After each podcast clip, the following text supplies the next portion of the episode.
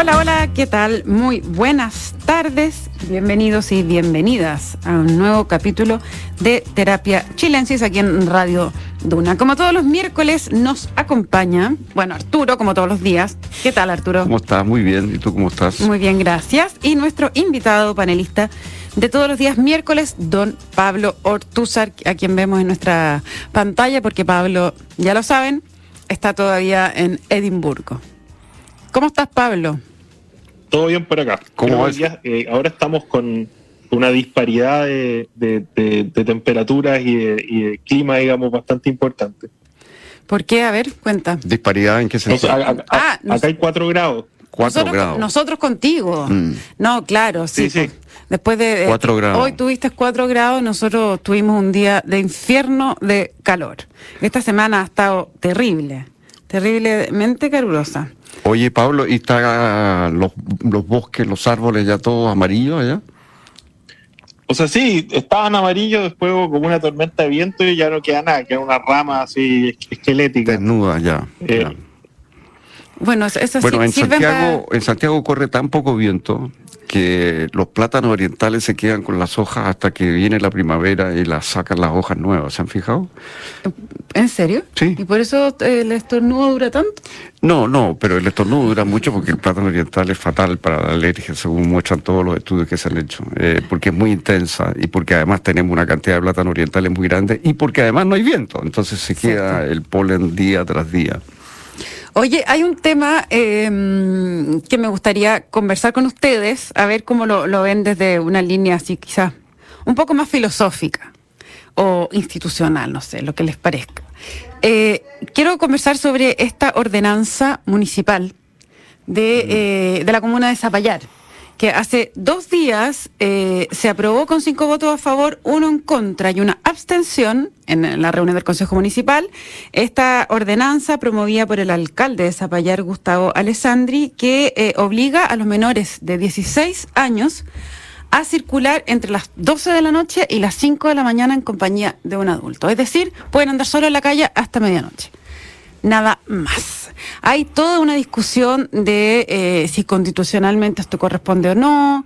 Mm. Eh, moralmente hay una discusión también de si, si, está bien o no está bien. A mí, eh, no sé, me encantaría escucharlos a ver qué mm. piensan. Mira, el tema, un tema... A mí a priori no, no, me, no, me, no me tinca mucho la medida, la verdad. Eh, no me tinca por dos razones. No me tinca primero por una cuestión como de principio, en el sentido de que restringir la libertad de circular es una cosa muy grave. Eh, y que lo haga una comunidad en forma aislada, así una municipalidad, me parece bien, jurídicamente bien discutible y desde el punto de vista de principio no, no, no, no, no, no me calza mucho la idea, la verdad. Eh, lo otro la creo muy poco eficaz, muy, muy poco posible de controlar en, en, comunas populosas, donde realmente está el crimen y el narcotráfico. Entiendo que la intención debe ser algo de ese tipo, ¿no? Ahora, no es tan populosa esta comuna. Por eso, esta no. Por eso es una medida que puede funcionar en pequeñas comunidades que tengan dotación policial suficiente para controlar eh, el asunto. Pero no es generalizable tampoco, a eso voy. ¿A ti, Pablo, qué te parece? A mí, a mí también me, llama la atención como una como un anticipo medio, medio oscuro, eh, un augurio medio oscuro de lo que puede venir después ya en políticas más nacionales, eh, porque se, bueno, durante la pandemia sufrimos una limitación tremenda de, libertades básicas y, y se ha ido viendo, esto salió, si no me acuerdo, una encuesta que mostraba que muchas personas hoy día están, o están más inclinadas hacia el orden, hacia la tranquilidad, digamos, que hacia la democracia o las libertades, por, ponerlo en ese, en ese plano. Y, por lo tanto, esta, esta idea de, que el Estado, que la autoridad eh, restrinja, digamos, libertades fundamentales para obtener, para, para asegurar ciertos niveles de, de tranquilidad en las personas, yo creo que, claro, esto parte en Zapallar, es una cosa bien medio extraña, pero, pero esta idea, digamos, esta, esta, este germen autoritario, yo creo que está, está presente digamos, y, y, creciendo en, muchos otros sectores. Ahora, sobre el caso mismo, también dice otras cosas. Yo leí las declaraciones del alcalde y apuntaba a las familias de que se hagan responsables de su hijo. E, esa era más o menos la idea. Claro. Y hay uno, y hay uno eh, bueno, también la, pregunta es cuáles son las conductas que, se está buscando evitar, uno se las puede imaginar más o menos. Y, y también, bueno, la, pregunta que se hace al alcalde podríamos, podríamos efectivamente tomarla en consideración. ¿Por qué la autoridad eh, de los padres pareciera no eh, haberse desentendido, digamos, de, eh, este tipo de, conductas en, y, aquí, y aquí además estamos hablando de, los sectores más educados del país, con más acceso a recursos, etcétera, etcétera.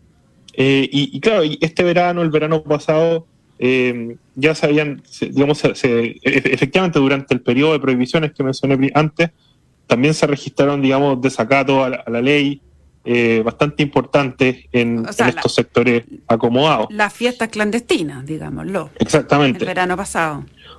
Que eran, que eran generalizadas, en todos lados, pero, eran muy llamativas, especialmente las que se dieron, si no me equivoco, también en, si no era Zapallar, era, al lado, digamos, no me acuerdo. No, no, no, sí, era Zapallar. Eran en Quechagua y bueno, y también en Maitencillo que pertenece a, a Buchuncaví, pero es la misma zona.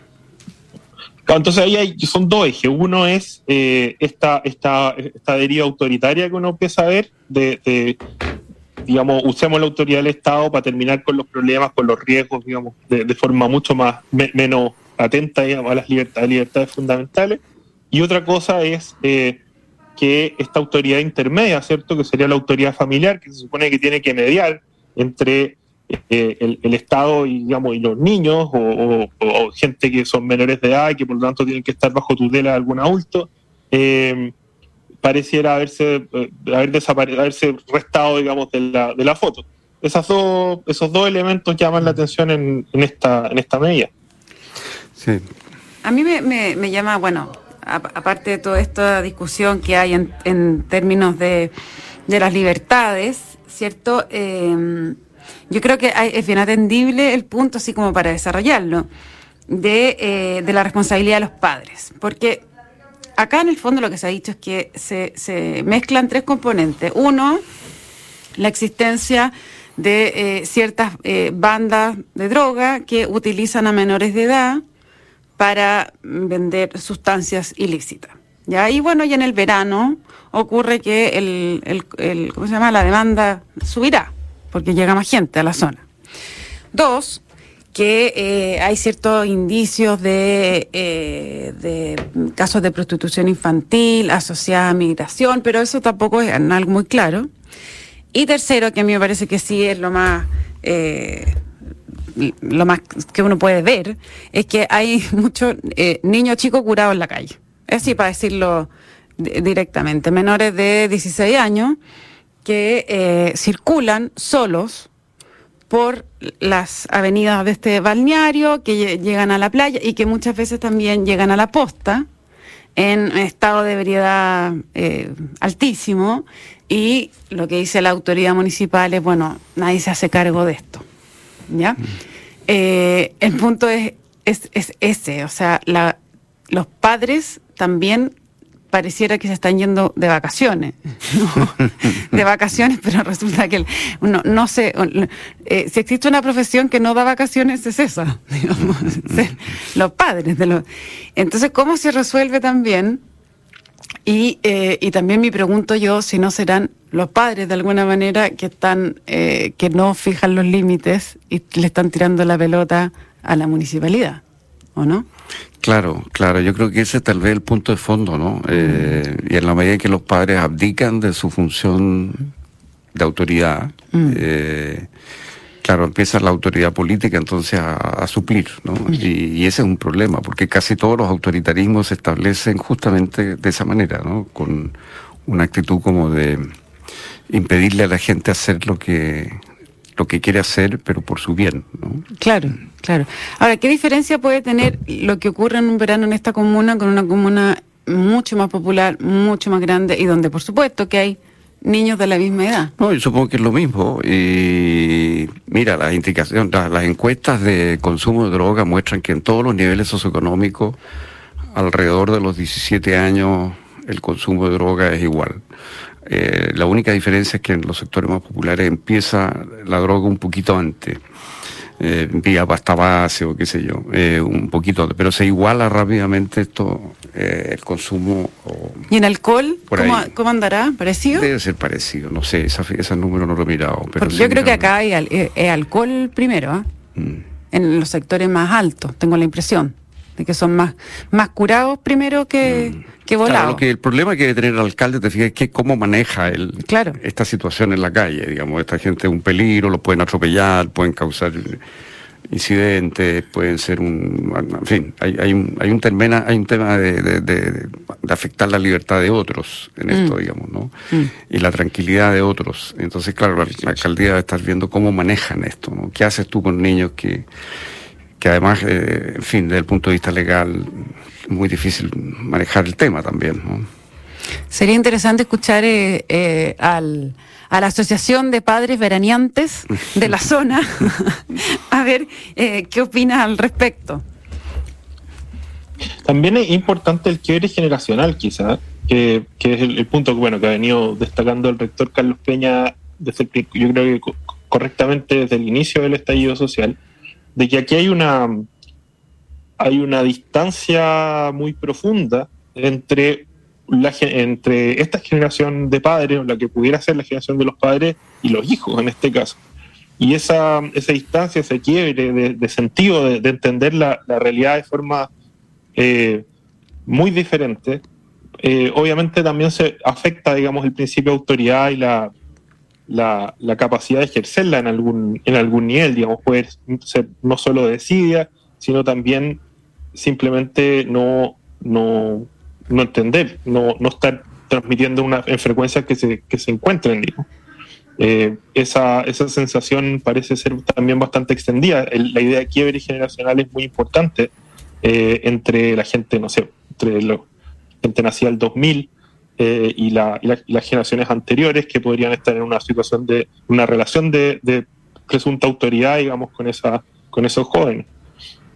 O sea, tu idea es que la, actitud de los padres ha cambiado en la generación joven de padres, digamos, que los padres actuales tienen una actitud más pasa pasa. No, no, no, o sea, eso puede ser, pero lo que yo me refiero es al, al, punto del quiebre generacional, o sea, que incluso en los padres que pudieran ser más permisivos, pero la, la, que la, relación con los menores de edad hoy día es una relación que es mucho más compleja y menos, menos comprensible. O sea, hay una, una el, la distancia en términos de, en el plano del sentido entre aquellos que, por, ejemplo, una persona de 45 años eh, o de 50 años y un, y un hijo adolescente, se supone que en periodos de como, como el que estamos pasando, se vuelve, se vuelve mucho mayor. O sea, hay que pensar esto como los años 60 o los años 70, no sé, una cosa de, ese estilo.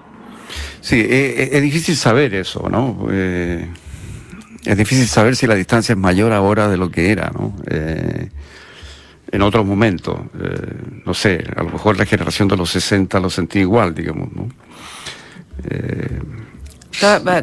cosa de preguntarte cómo, cómo te portabas cuando chico, Arturo. Pésimo.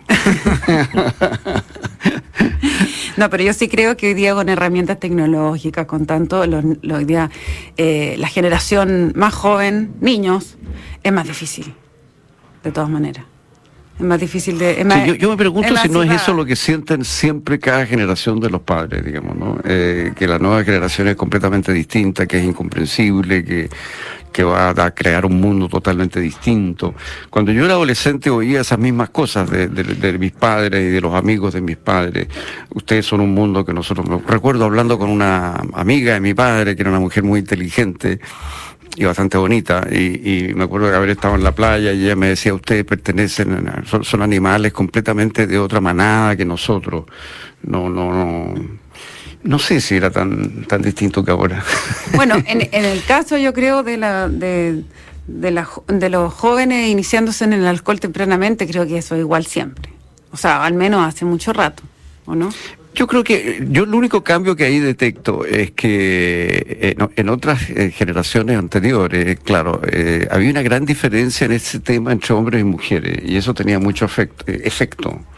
Eso se eliminó ya hace, pero hace mucho tiempo, no de ahora, digamos. Pero, pero había una gran diferencia. Que, o sea, que las chicas andan a la par, dice Claro, Claro, entonces eh, antiguamente había un control, si tú estabas en una situación donde había hombres y mujeres y las mujeres estaban tomando muy poco, eso producía un cierto control en el grupo de hombres, porque el que se emborrachaba quedaba un poco fuera. Hoy día no, hoy día es completamente igualitario, pero esto es una cosa no de ahora, esto es, no sé, los últimos 25 años ha sido así, por lo menos. pero, pero los niveles de consumo, o sea, junto con el crecimiento económico y el acceso al consumo de cosas y objetos, los niveles de consumo de, droga y de tipos de droga han cambiado de forma muy importante en los últimos 30 años. Eh, y hoy día justamente la iniciación es más temprana, la variedad de drogas que se consume es más amplia eh, y la masificación de ese consumo también. Entonces no... Claro, en otras eh, épocas no había esta cantidad de pastillas, por ejemplo, que hay ahora, ¿no? De pastillas sintéticas, de drogas sintéticas, que hoy día están muy a la mano y circulando por todos lados, digamos, ¿no? Eso, eso claro, como es un factor más, más de los últimos años, sí. Y, la, y lo otro, lo que yo decía es que me está acordando un artículo del, rector Peña donde él dice, bueno, aquí estos momentos, digamos, de, divergencia de, horizontes de sentido, de, horizontes temporales, además de formas de concebir el tiempo, eh, generan una distancia más importante entre las generaciones, porque es como si estuviéramos viviendo en, bajo reglas distintas.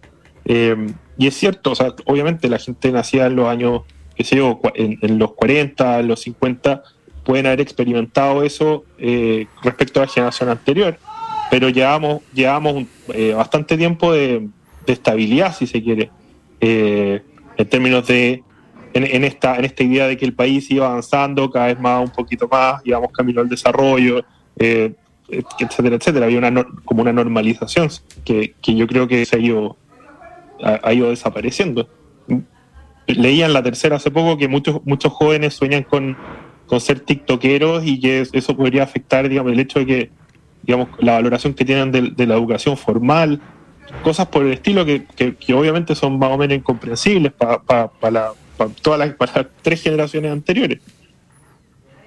Es un, es un mundo y medio indescifrable ese. Sí, el... Eh, claro, el tema de TikTok eh, es interesante porque ha mostrado el valor que tiene para la gente y desde muy chico el reconocimiento, el mero reconocimiento, ¿no? por, cualquier motivo que él sea, ¿no? Que se produzca el reconocimiento. Pero el valor del reconocimiento eh, está muy encima, puesto a la luz. Siempre fue así, pero hoy día está muy a la luz. Eh, es la ansiedad, la ansiedad del reconocimiento.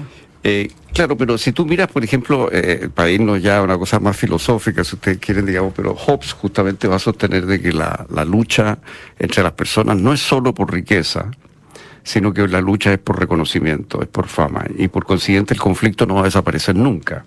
Marx, en cambio, tiene la idea que el conflicto va a desaparecer cuando desaparezca el problema económico, porque cree que el conflicto se reduce al problema económico. Yo creo que estamos viendo de manera patente que Marx en eso estaba equivocado. Eh, eh, Ahora, el, conflicto y la competencia se produce por el mero reconocimiento, aunque sea, no sé, la forma como yo ando en bicicleta, porque ando mal en bicicleta, eh, y si eso me da fama, eso vale por sí mismo. O sea, si, seguimos la línea de Hobbes, eh, vamos a vivir en una espiral de exacerbación del conflicto para siempre, porque mientras más plataformas más existen, más genera esta fiebre ansiosa de, los likes, del reconocimiento, de, ser querido y de ser querido más fácil. ¿no? Yo creo que lo que está haciendo esto más que crearlo es mostrarlo. Eh, eh, está poniéndolo a la luz. Ah, yo creo que siempre esto fue así pero ahora está... Pero también lo acelera. Yo también creo que lo exacerba tremendamente y genera, tiene un efecto nocivo, porque a lo mejor antes eh, existía esta idea filosófica, ¿no? De, eh, la búsqueda y la, de reconocimiento, pero cuando uno no tenía la herramienta para poder eh, acceder a esto tan rápido y fácil, no conocía una dimensión de eso. Claro, el grupo al cual tú estabas expuesto era muy reducido. Entonces tú te podías hacer famoso en tu clase, en tu curso, en tu colegio. Pero mm, ahora, claro, puedes ser tú muy poco conocido en tu colegio y tener una llegada enorme por, no sé, por, por, porque te rasca la nariz de una manera divertida y lo logras grabar y eso produce un impacto Increíble, es, una cosa, eh, pero es increíble por otra parte la creatividad que esto está permitiendo, o sea, hay que ver los dos lados, ¿no? Claro que esto produce eh, distorsiones, hay gente que se va a perder en esto, que se está perdiendo en esta búsqueda de la popularidad tonta, digamos. Pero por otra parte esto abre oportunidades increíbles, digamos, de creatividad y de llegada, de búsqueda de, de público, porque lo que esto ha producido es la posibilidad de encontrar gente afín a ti y que no está en tu medio inmediato. Yo creo que eso tiene un gran valor. No, tiene un, efectivamente tiene un, es una conexión. Cuando dicen que la gente está desconectada porque está todo el día conectada, a la, no, yo creo que sí genera una conexión eh, entre, entre, claro, que dices tú, gente que, que, tiene experiencias parecidas, etcétera. Pero por, pero por el otro lado está eh, yo creo que es una sublimación de la búsqueda de reconocimiento. No sé cómo. Sí, sí, cómo- pero por ejemplo, si tú hablas con alguien como la Adriana Valdés, por decir algo, una intelectual, una crítica literaria de gran calidad, que tenía un circuito eh, limitado de personas que la seguía por lo que ella escribía, por sus lecturas y sus comentarios de, de novelas, de poemas, pero muy reducido y además eh, muy reducido a su, a su sector a las personas que ella le tocó conocer. Bueno, hoy día hay una persona que tiene muchos seguidores, de distintas edades, de distintos lugares del mundo, me cuenta, que comparten lecturas, que siguen lo que ella recomienda. Es decir, ella tenía una amplificación dentro del mundo de la literatura y de la literatura sofisticada, Claro, de que era impensable. Pero estamos pensando en Adriana. Valdés, que es una mujer eh, adulta con mucha experiencia y que ya eh, sabe cómo manejar el reconocimiento, ¿no? Pero eh, esto puesto en, un, en una niña de 16 o un niño de 15 Mm. eh, es otra cosa. Sí, bueno, por ahí es donde uno echa, de menos un poco el rol de tutela de los padres. Yo creo, yo, yo creo que ahí lo que tú planteaste es muy cierto. Yo creo que efectivamente hay un porcentaje alto de padres que tienen una actitud muy pasa a pasa con sus hijos y que de alguna manera delega la función de autoridad del padre y de modelo o ejemplo del padre al psicólogo, al colegio y en última instancia a la autoridad política, ¿no? Y se lavan un poco las manos eh, de la paternidad. Toman un poco de vacaciones, pero no solo vacaciones en un periodo, sino que todo el año tienen delegado una gran parte de los problemas. Este niño se porta mal, que el, que el psicólogo se haga cargo, ¿no? Y lo empastille. Este niño, no sé qué, que el colegio arregle el problema, ¿no? Y tú ves que los colegios están asumiendo todo tipo de tareas. eh, que los padres un poco eh, abandonan. Ah, eh, Pablo, ¿tú querías decir algo?